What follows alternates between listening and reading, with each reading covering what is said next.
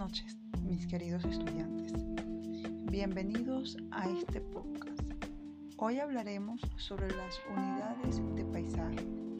¿Qué son las unidades de paisaje? ¿Cómo identificamos las unidades de paisaje? ¿Y cómo podemos representar las unidades de paisaje? Para esto tenemos un invitado especial, el ingeniero geólogo Víctor Barril.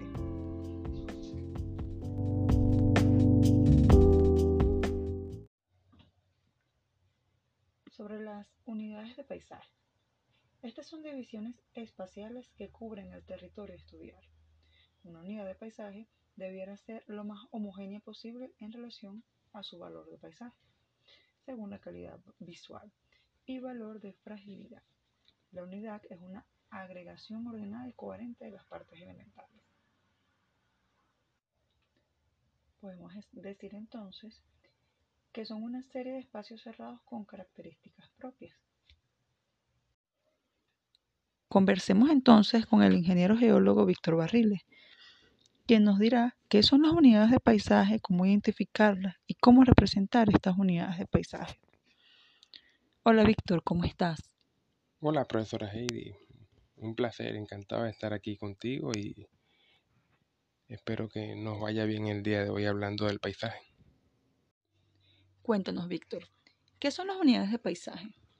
Bueno, las unidades de paisaje son unas expresiones que tiene la corteza terrestre que vienen producto de la interacción interna del planeta con los procesos externos del mismo, donde estos procesos internos son los que logran crear cadenas montañosas, grandes llanuras y las cuencas oceánicas básicamente. Estos procesos se vienen dando por el movimiento de las placas tectónicas. El movimiento de estas placas crean estos distintos tipos de relieve que son primitivos o son los primeros en nacer y que luego son moldeados por factores externos como el clima. Entonces estos relieves van siendo modelados por los ríos, por las lluvias, por los climas fríos y calientes y dependiendo entonces del tipo de roca y del tipo de clima, tenemos diferentes tipos de relieve y de paisaje. ¿Nos podrías nombrar algunos tipos de relieve? Bueno, algunos tipos de relieves básicos que tenemos son las grandes cadenas montañosas, que son que se forman cuando chocan placas tectónicas con gran magnitud, como la que suele ocurrir en el choque de la placa de Nazca y la placa suramericana que genera los Andes suramericanos. Otros tipos de relieve un poco menor podrían ser las llanuras intramontañosas que se suelen encontrar en este tipo de relieve andino. Luego tenemos grandes extensiones de llanuras de tipo altiplano, que son otros tipos de rocas que no se formaron directamente por el choque de placas, sino que son muy antiguas en el planeta, como el escudo guayanés. Y finalmente tenemos relieves más pequeños, que son del tipo colinas, que son productos de choques de placas, pero con menor intensidad. Y con respecto a los tipos de paisajes, ¿nos puedes nombrar algunos? Bien, en cuanto a eso, hay varios tipos de paisajes y un especialista puede identificar muchos más de acuerdo al conocimiento que ha acumulado con los años. Básicamente existen dos tipos de paisajes. Eh, los, los, paisajes de alto relieve, que son los que tienen grandes elevaciones topográficas y tienen altas pendientes, que sea que están muy inclinados su ladera, como lo son las grandes montañas y las grandes cadenas montañosas. Luego están los relieves bajos y llanos, donde tienen suaves pendientes, son horizontales al estilo de nuestros llanos orientales y centrales. Y finalmente, entre ellos dos pudiera haber una especie de mezcla de relieve mixto, que es cuando tenemos un pie de monte. Cuando a finalizar una montaña comienza el llano, pero ahí hay unas pendientes intermedias en lo que se puede ver una serie de colinas, de cerros o de llanuras inclinadas. Víctor, ¿y cómo podremos identificar y representar además las unidades de paisaje? Bien, profesora, en ese caso necesitamos algunas herramientas como lo son los mapas y las imágenes satelitales o en su efecto, digamos de, alguna manera la antigua, está presente en el terreno donde vamos a identificar esas unidades. A partir de una imagen o de un mapa podemos identificar las elevaciones topográficas, o sea, las zonas más altas, para poder identificar lo que son tres unidades de relieve alto, como lo son las montañas, que están superando los 700 metros de altitud. Tenemos las colinas, que están en un rango de 300 a 700 metros. Y finalmente los cerros, que son estructuras menores a 300 metros, sin llegar eh, a la horizontalidad, sin llegar a una zona llana como tal. Y luego tenemos las zonas de llanura, que son zonas deprimidas, con grandes extensiones, con pendientes muy bajas, cercanas a 0, 2, 3 grados.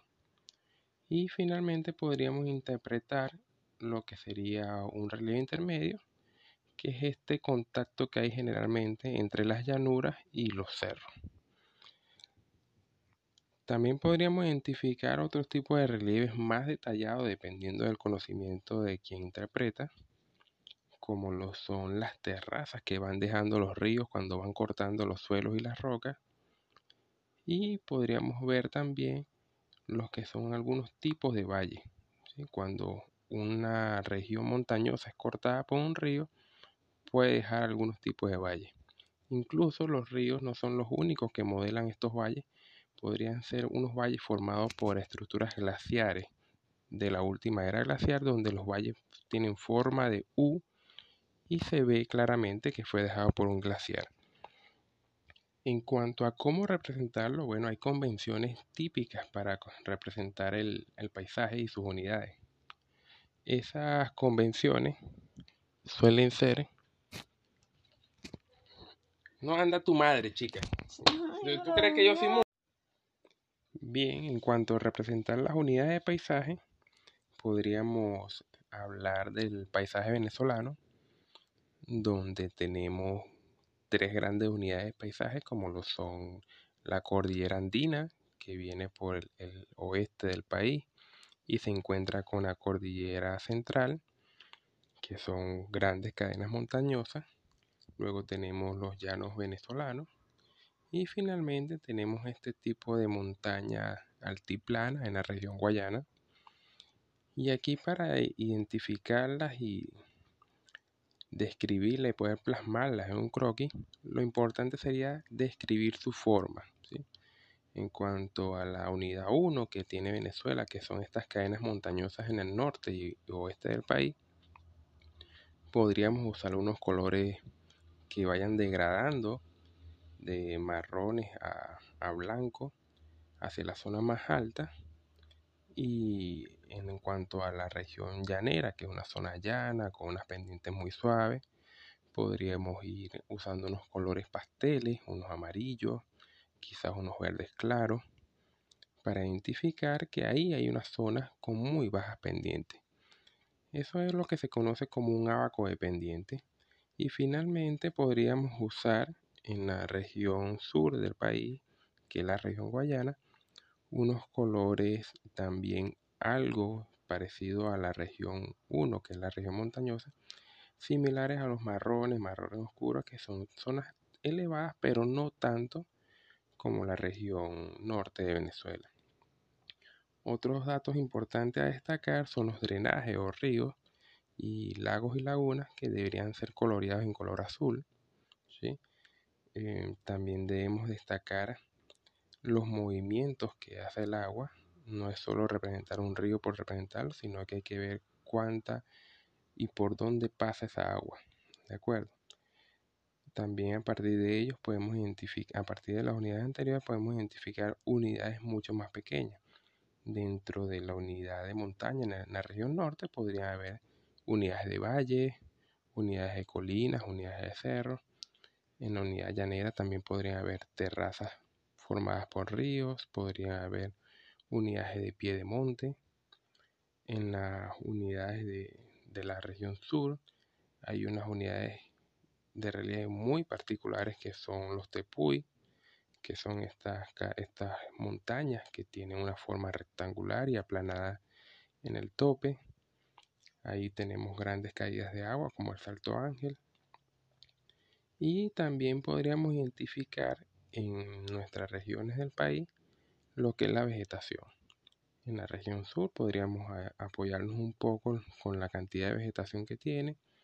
En la región norte vemos que está muy intervenida por el hombre y podríamos también marcar alguna que otra zona como el Ávila que sigue siendo verde y la región llanera es una zona a pesar de que está provista de una gran vegetación no es una zona, no es una vegetación boscosa es más bien una vegetación tipo estepa con, con grandes cantidades de cereales que generalmente sirven de, de alimento para los animales de la región.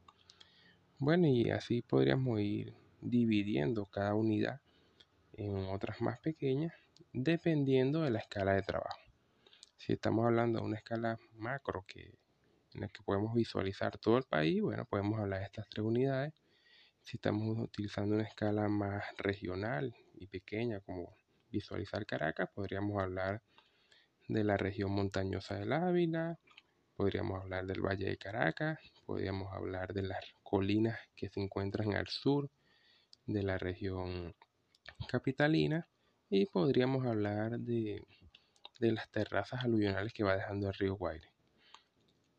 También pasando a una escala más pequeña, podríamos hablar de una escala de detalle como lo que se encuentra en la región de Petare, donde tenemos una serie de cerros que se encuentra bordeado por una que otra terraza que va dejando el río Guaire, con unos valles muy pequeños entre ellos, son valles muy estrechos, y una escala, una escala de micro detalle en lo que estudiamos en particular una sola unidad de paisaje, como podría ser un cerro en particular o un valle que podamos encontrar en una zona.